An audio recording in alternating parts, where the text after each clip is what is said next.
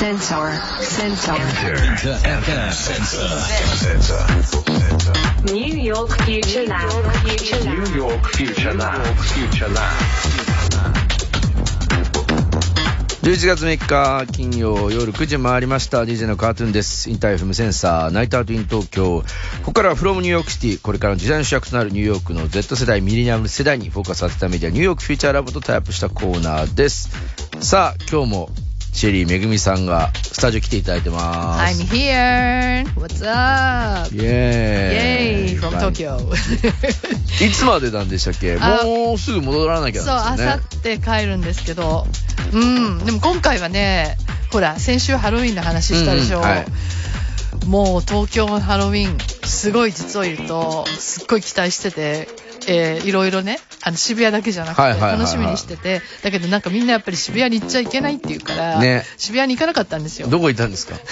当日じゃないんだけど、はい。代々木上原に行ったんです、ご飯を食べに。で、たまたまだからご飯を食べに行ったら、うんうん。そこでもう駅を降りたら、子供と大人のハロウィンパレードだったの。あ 俺ね表参道のやつちうん。ょっと見に行ったんですよ、あ、あのやっぱり結構パレー子ドやってて。供がさ、だからね、先週の話では、日本のハロウィンは大人ばっかりみたいなね。そうそうそう、そういう話してたんだけど、まさにまさに。結構子供がね、参加してました。やるようになってきたんだね、だんだん。表参道もなんであのー歩行者天国にして珍しくあそこを。そうなんだ。でこう親子で参加されてる方たくさんで、う外国人の方も多分訪日の方なのかも参加されてましたよかなりの数が、そうなんだ、はい。ねなんかそういうのはいいよねすごくね、うんうんだからなんかネガティブなことばっかりこう報報道されるけどさやっぱりそうやってなんかねね。みんなであの楽しくさ安全に楽しんでるのがいいなと思いました、だからそうした人にはあのーお菓子がもう本当にもらえるみたいな。だからみんな参加してた感じだと思いますね。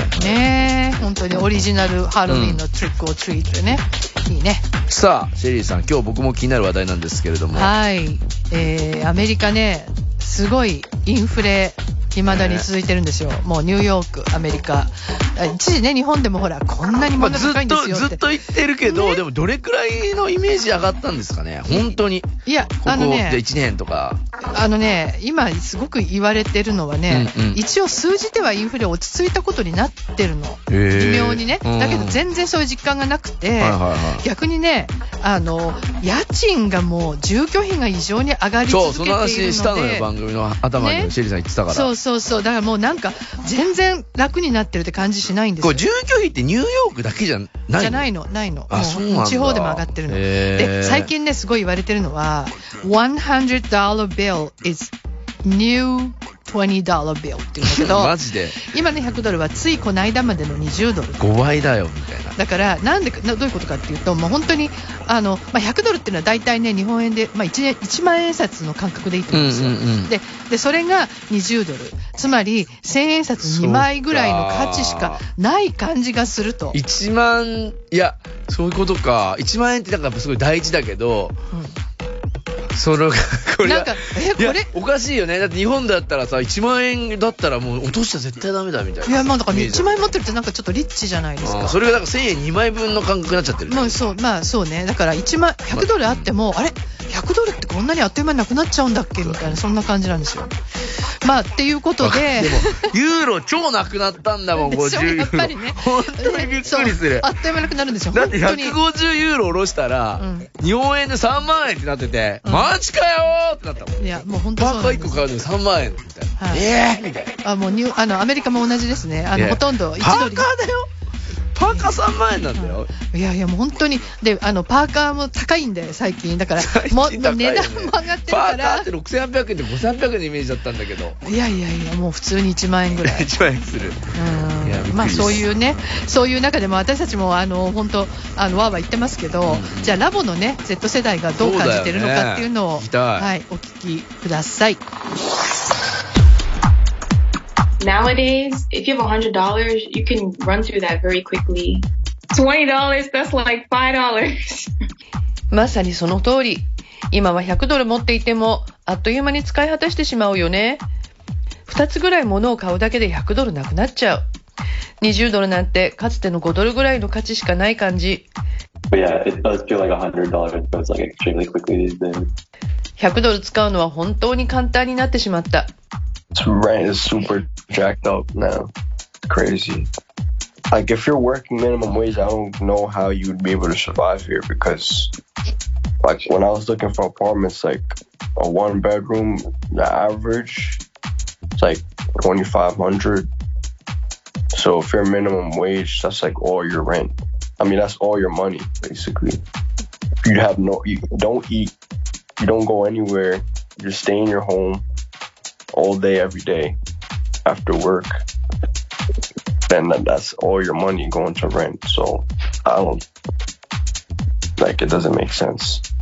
家賃の高騰がクレイジーだと思う。信じられないよ。最低賃金で働いていたら、この街で生き延びるのは無理だと思う。アパートを探していた時、1DK のアパートの平均家賃は2500ドルぐらい。日本円で38万円だったんだ。それだと、最低賃金で働いている場合、家賃を払ったら何も残らないことになる。食事もできず、どこにも行けず、仕事の後毎日家にこもってることしかできない。そんなのおかしいよ。I knew it was bad when the people on the train that sell candy, they don't sell it for a dollar anymore. It's like two, three, five dollars. That's how I knew it was getting bad. これはやばいと思ったのは、電車の中でお菓子を売ってる移民の人たちがいるでしょずーっと1個1ドルだったのが、今では2ドル、3ドル、5ドルみたいな値段になってる。これは状況悪化の兆候だなって感じた。Oh, a. デリでスニッカーズのチョコレートバーを買うと5ドルぐらいすることがあるよ。The sandwiches in the deli are asinine.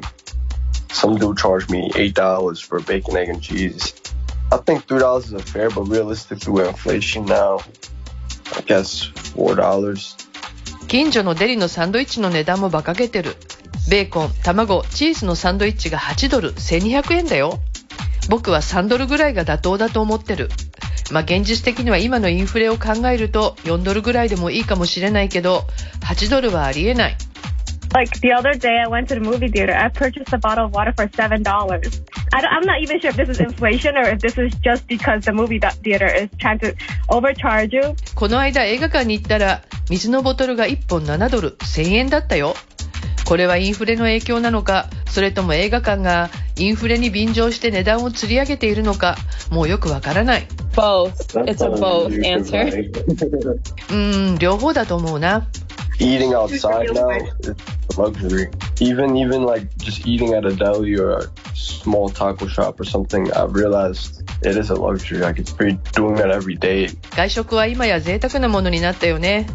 デリや小さなタコスのお店でちょっと食べるだけでも贅沢だなって感じるようになったよ。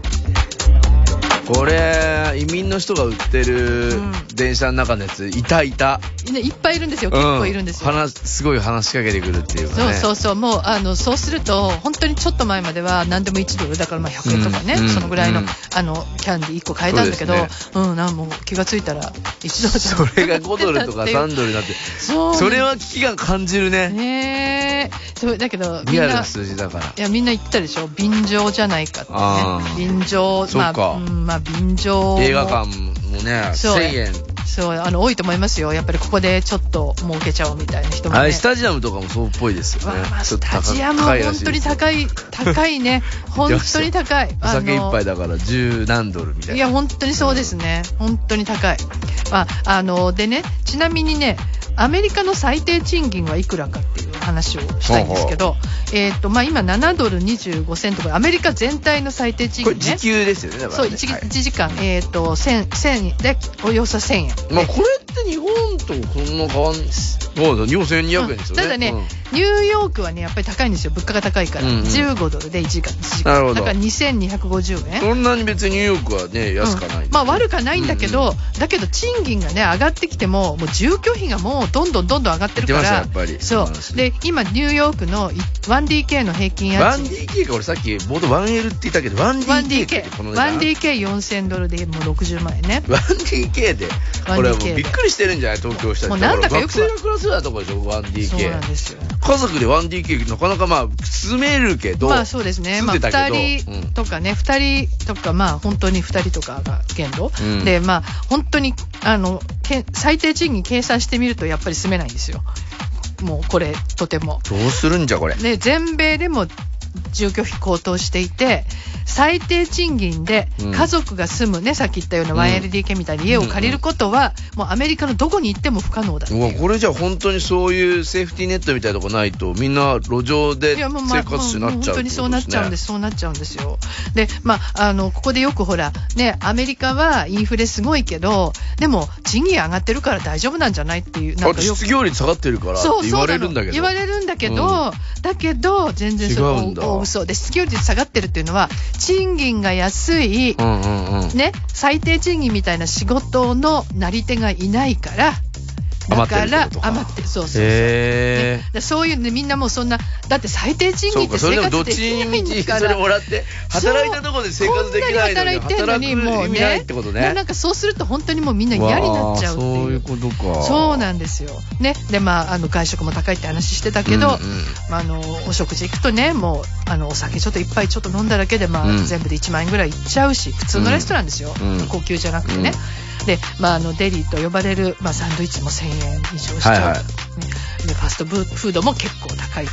うんで、あの、これはもう私の生活感感覚だけど、スーパーの食品も去年に比べてやっぱり2割からね、下手すると5割ぐらい上がってるものもあるんですね。うわー。これね、俺昨日そうだ、あのーその、チャミって外国の DJ が来てて、うんうん。あのー DJ してたんですけど、はいはい。その周りの海外の人たち友達とお話ししてて、あの、ヨーロッパの、うん。えっ、と、要は、バーで DJ してるだけで、まあ、アルバイトみたいな、と DJ しながらね、はいはい。お店もやって、うん給料ね、60万ぐらいって言ったもん。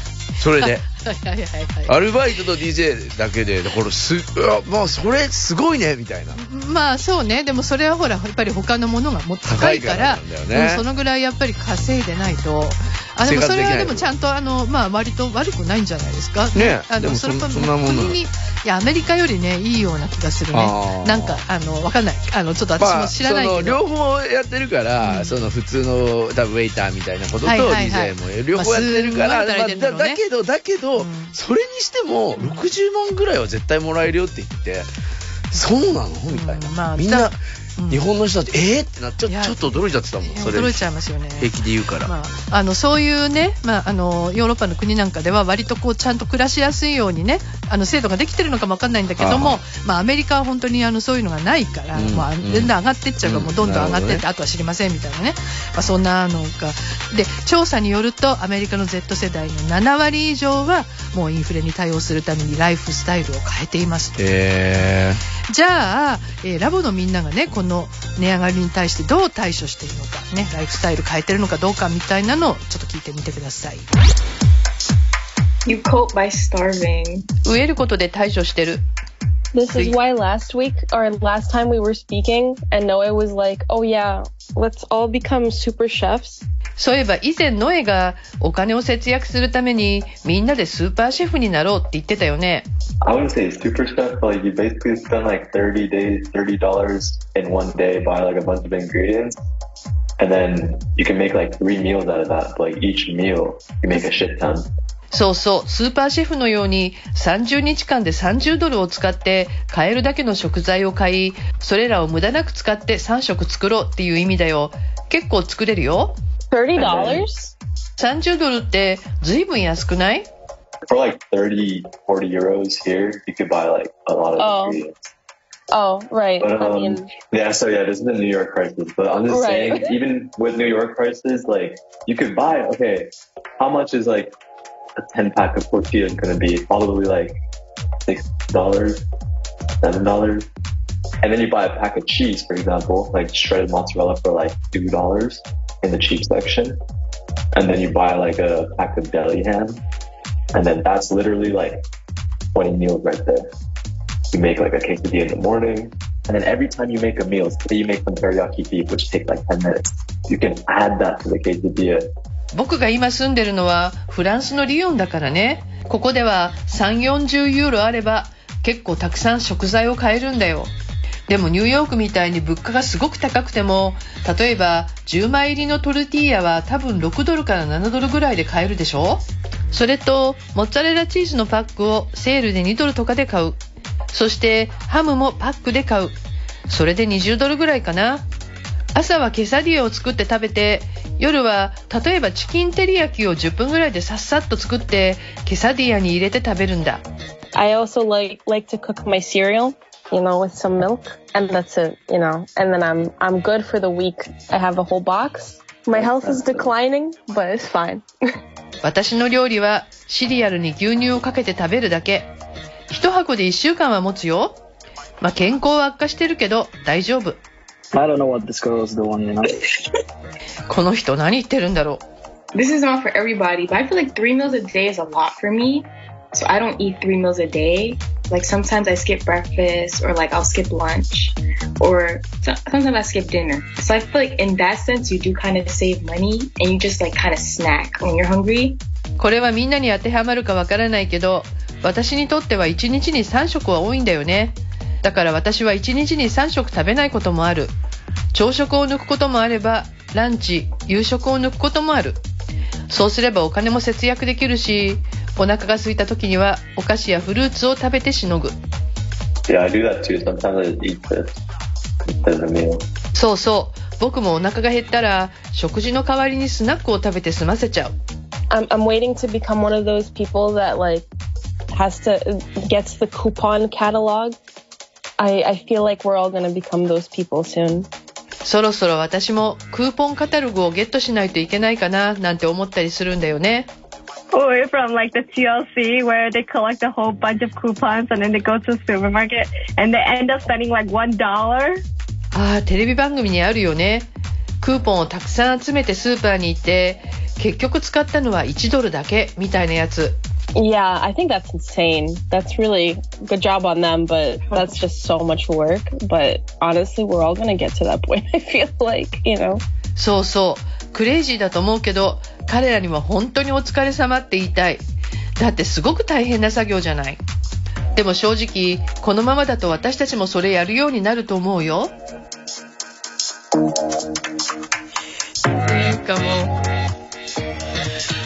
ノエは毎日多分同じもの食べてんだねすごい。これでも、ダメだ、ダメでしょ。それ若いんだからケさ。サディアに本当に。てか最初にミクワがなんか飢えることで対処してるって、うんもうなんか食べないあのこれでもさ、食事減らす？みんな真剣にそういう話してるこれ冗談で言ってないからさ、だからそこをこう、なんか、あの、みんな、俺、俺はなんかそうやって聞いてて、ちょっとなんかこれが普通の会話になってるんだなと思うと、なんか、怖いなと思っちゃいうやもう本当だってこうね若者でね食べ食べ盛りなのね。食べれないじゃんみたいな話なんです。だから食べなくていいいいって方向になってるじゃない。ちょっと同じものいやも。うだけでもね毎日毎日ね同じものをねあの使いましたねみたいな。本当にいやだねけどどどうなっちゃうんだろう。でねえっと、またこれも調査の、えーデータなんですけど、インフレの影響で、Z 世代の4割は外食を控えて自炊するようになった。ね。で、4割が服を買うのを減らす、減らした。で、3割は食品などの生活必需品も買い控えるようになった。そっかご飯ね、あの、やっぱりあんま食べないっていうう。んで、あと、クーポンの話出たじゃないですか。はいはいで、アメリカは結構ね、昔からクーポンブックっていうのがあってね、あの、結構どこの家にもこう送られてくるのよ。うんうんね。で、あの、それがね、いろんな商品が、まあ、1個に、こう、クーポン1個切ってもね、5円とかそのぐらいしかなんないのね、割引が。10円とか。だからもう、いっぱい切らなきゃいけない？へー。だから10枚とか20枚とかもういっぱい切ってそれ全部あの買うとまあなんかね100円ぐらいこう節約できるかなみたいうん。なだそのテレビ番組っていうのはそういうのもすごい極端にやってこんなにクーポン持ってってクーポン生活みたいな。超超そうそうクーポン生活うん。も超節約みたいな。へね、そういう人がまあ登場するんだけどだけど本当にこういうクーポンっていうのはあかつてクーポンカッターとかって言われてね、うんうん。ちょっとこうなんかあの見下される感じっていうか恥ずかしくてあんまりそんなできなかったのね。あのそんなんていうの、まあいかにもね私お金持ってない耳っちいっていう言いそう方があそうそうるんですけど。そうそうそうそうそう。いうふうに思われるのが嫌だから、はあんまやらなかったんだけどもう今やヒーローですよテレビで。でまあこういうのでも YouTuber とかね、はい。あのそうだね。活躍されそうですけど。ねえ。本当だよね。もう本当にだからみみんながやるようになるんじゃないメリカがそうなってるっていうのは面白いですね。いやもう、ん。だもうそれぐらいあの大変だっていう。うん。で、えーまあ、興味深いのはアメリカ Z 世代の8割はお金を中お金を中心とした将来の生活設計に壁を感じている。ね。で、えー経済がこれから良くなっていくと期待してる人はもう24%しかいない。へえ、そんな少ないんだ。そう。で、これが2年前の4割からもうこんな下がってしまったっていう、ね。みんなじゃあアメリカの若者は、このアメリカが大きくなっていくとか強くなっていくみたいなことにはあまり期待感がない。まあ、期待感、そうですね。期待感ないと思いますね。経済が良くなっていく、まあ、どうなんだろうな。まあ、あの、いろいろね、あの、お金だけじゃないことに期待はしてるけれども、うんでもやっぱり、あの、なんとかしないとダメだなっていう、あの、ことは感じていると思う。で、ね、やっぱりアメリカ経済、本当に今、記録的に拡大してますからね。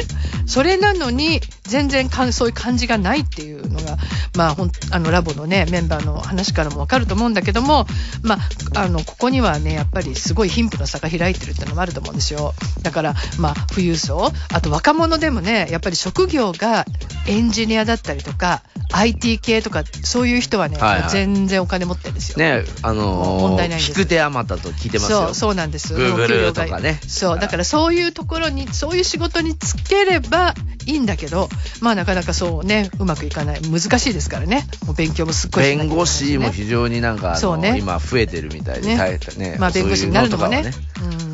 給料がいいみたいですけど。いや、もう本当にそうですよ。だから、まあそういうふうになると、ね、なかなかお金が苦しい若者のインフレ対策の一つとして今注目されてるのがね、親元に帰るっていう。もう帰るんですよ、親のところに。一人で暮らすのをやめってことですね。そうそう。だからほら、へーアメリカの若者といえばさ、都会に出て一人暮らし、ね、あの、フレンズってドラマあったじゃないですか。今でも結構人気あるんじゃないかと、みんなでこう、ルームシェアしてるみたいな。英語の勉強にいいというふうにそうそうそうそう。でも、ルームシェアですら、もうニューヨークでは、もう大変と。うん。で、それが親元に帰る、まあ、アメリカ Z 世代っていう風になってきてるんですよっていう話を、ちょっと来週しようかなとああでもこれは本当になんつうの今までどんな映画を見てても、うん。もう早いタイミングで出出てねそうに行ってそうなの。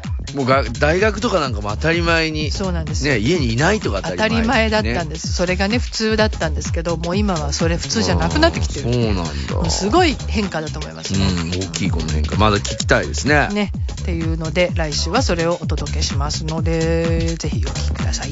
さああのーどんなメンバーでねこの話しているかはい。知りたい方はぜひニューヨークフューチャーラブのサイトに写真とプロフィールねあとチェリーさんの SNS もそうなんでいろいろチェックしていただけると、Twitter もはいチェックしてはい、先週までのポッドキャストもありますので、こちらもぜひ、ホームページの方からチェックしてください。シェリーさん、今日もありがとうございました。Thank you 来週はじゃあ、from New York はいからかな？I'll be back in New York いやー、まあ、ここでお別れですけれども。ねそうだよねなんか、はい。あのちょっとねお名残惜しいんですけどははいい、I'll miss you guys 今週もありがとうございました。ジリーさありがとう。